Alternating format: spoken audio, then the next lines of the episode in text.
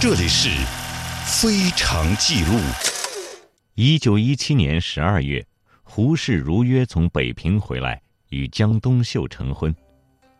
婚礼那天，胡家挤满了宾客，人人都来参观他们的新式婚礼。胡适虽然不能改变包办婚姻的现状，却可以改革婚礼的形式，办一场文明婚礼。他穿着黑呢西服。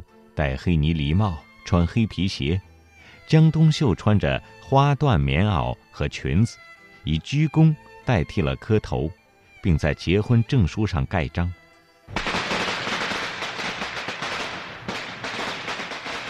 鞭炮点燃了，那还是胡母七年前购置的鞭炮。不过那年他没有回来结婚，从上海去了美国。隔了七年光阴。这爆竹声却依旧响亮，燃出一片喜气洋洋。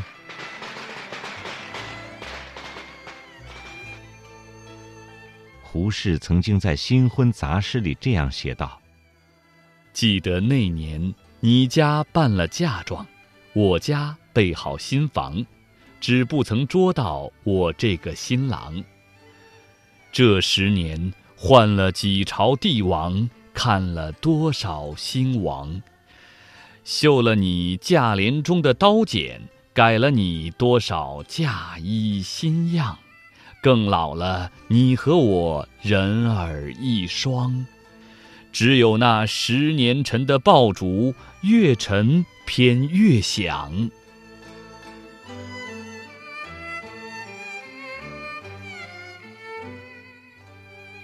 婚后不久。胡适回到了北大，又过了四个月，江冬秀也从绩溪来到了北京，与胡适同住。往后数十年，人们常说胡适大名垂宇宙，小脚太太亦随之，两个人始终不曾分开。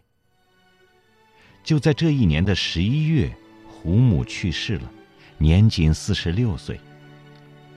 这个二十三岁起便守寡的乡间女子，守着丈夫的一点骨血，独自度过了二十多年艰难的时光。她竭尽所能给了儿子最好的教育，在靠典当首饰过年的日子里，她还借贷八十银元为儿子买下了一部图书集成。她也竭力在她所处的世界里为儿子选择了一位他认为最好的媳妇。等到他们结婚之后，熬到了油尽灯枯。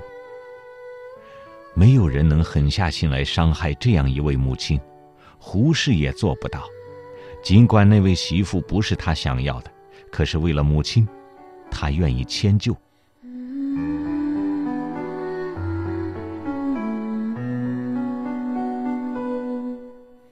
不过，胡母想给儿子选择的。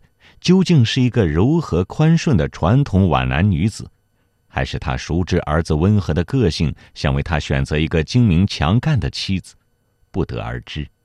婚后，江冬秀婚前听从胡适意见放足的柔顺全然不见，真实的她是另外一个样子，脾气大，处事精明，事事不退让。胡适很快便发现了，他的妻子。与自己那宽仁的母亲大不一样。婚后，江冬秀总揽了全部家政，规定家中所有的钱财由他掌握，胡适的薪水、出书的版税都必须一分不漏的交给他，一应开支也需要他点头同意。家务他从来不沾手，家中请了三位佣人，一个男佣做饭兼外勤。一个女佣带孩子，一个洗衣兼内务。江冬秀闲来无事，以打麻将消磨时光。新婚之初，江冬秀还跟着胡适读读书、写写字、学习白话文。但是很快，他便失去了读书作文的兴趣。视牌如命的他，哪儿还顾得上读书？大好光阴，全部消磨在了牌桌上。他自己不爱书。他指着家中的藏书，对朋友抱怨：“胡适造的房子，给活人住的地方少，给死人住的地方多。这些书都是死人遗留下来的东西。胡适曾做过一首诗《我们的双生日》，赠东秀，来描述他和东秀的争执。他干涉我病里看书，常说：“你又不要命了。”我也恼他干涉我，常说：“你闹，我更要病了。”我们常常这样吵嘴，每回吵过也就好了。今天是我们的双生日，我们定约，今天不许吵了。我可忍不住要做一首生日诗，他喊道：“哼，又做什么诗了？要不是我抢得快，这首诗早被他撕了。”诗中，胡适俨然以自嘲的口气描述了他和江冬秀的婚后生活。婚前他那种“我当受君书，君为我镯酒”的美丽幻想已经全然破灭。她不是天香的红袖，只是乡间的世俗女子。她的所思所想和胡适全然不一样。他们虽然生活在一处，却如同两个世界。他们吵架的时候很多。不只为书，还为钱。他们绝对不属于贫贱夫妻百事哀的类型。胡适的版税加上工资，收入完全可算上等。他们不仅住着有花园亭榭的大房子，有私家车，还雇了许多佣人。但是，据在胡适家中帮办文书工作的张希吕回忆，有一次。为了亚东图书馆拖欠胡适版税的事情，江冬秀夜里和胡适大吵。张旭礼说：“胡适脾气非常好，但是嫂夫人似乎不能体谅他。”张希吕在胡适家中住了将近两年，得出的结论是：觉得他们夫妇性情绝对不同。胡适兄从来不肯得罪人，总是让人家满意。嫂夫人。是一个说得出、做得出的女人，不怕人家难为情的。除此之外，江冬秀还介入胡适和朋友的交往。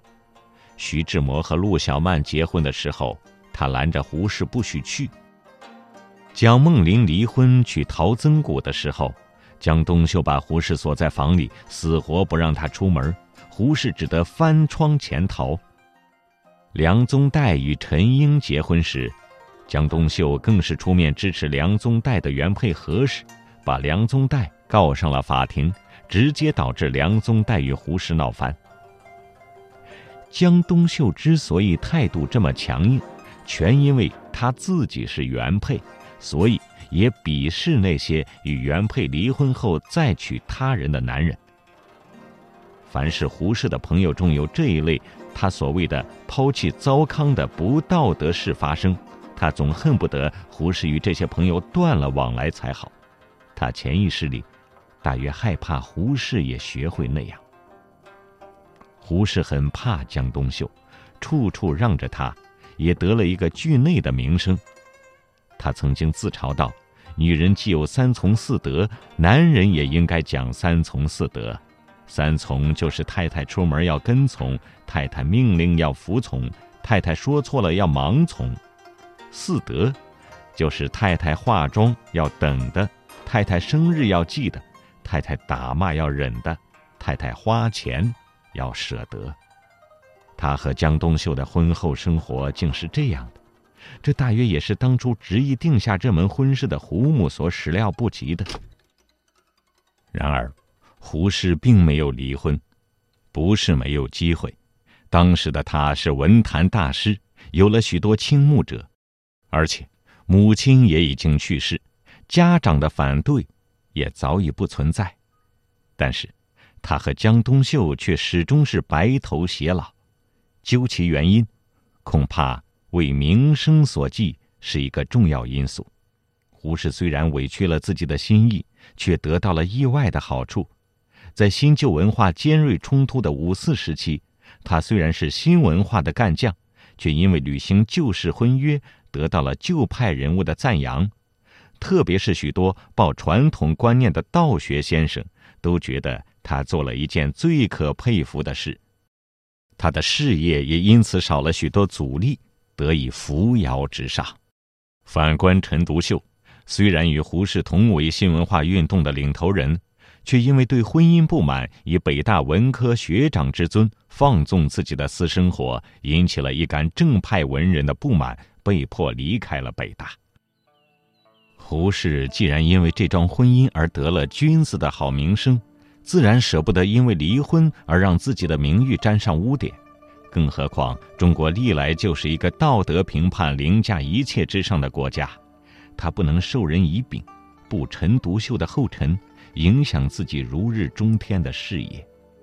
而且，江冬秀也有他的好，他虽然精明，却并不吝啬。他们家中经常高朋满座，他每每亲自下厨，准备丰盛宴席祥客，做的一手好菜，让朋友们赞不绝口。他乐于助人，胡适热心资助朋友，江冬秀从来不介意在这方面花钱。林语堂出国时，便曾受过他两千大洋的资助。在他家帮工的佣人，为胡适整理文书的张希吕，都得到过优厚的报酬。他还热心于公益事业，捐资修建了家乡杨桃岭的路面，资助家乡修建图书馆、医院、县志馆和公墓等，这样的事不胜枚举。他的所作所为，一定程度上为他赢得了良好的人缘和名声，对于胡适的事业也大有裨益。江冬秀还有一点极好的品质，就是不虚荣。她丝毫没有旧式女子盼着丈夫做大官、封妻印子的想法，反而一再的劝说她不要沾政治，专心走学术的道路。在这一点上，江冬秀非常的决绝，这又一次展示出他强硬的个性。听说胡适要回国当中研院的院长，他很不好过，写信给胡适说：“你千万要拿定主意，再不要走错路。”把你前半生的苦功放到水泡里去了，把你的人格思想毁在这个年头上。江冬秀是一个没有读过太多书，写信都屡屡出现别字的乡间女子，居然能一眼看穿政治的黑暗，看清官场的腐朽，反复的劝说胡适不要走错路，这是极难得的实践。以胡适的温和性格，曾有数次架不住别人的劝说要踏入仕途，有一次甚至还差点答应蒋介石竞选总统。可是，江冬秀坚持不让胡适做官，也正是因为江冬秀的这种强势，胡适才没有卷入国民党的政治漩涡中，得以独善其身。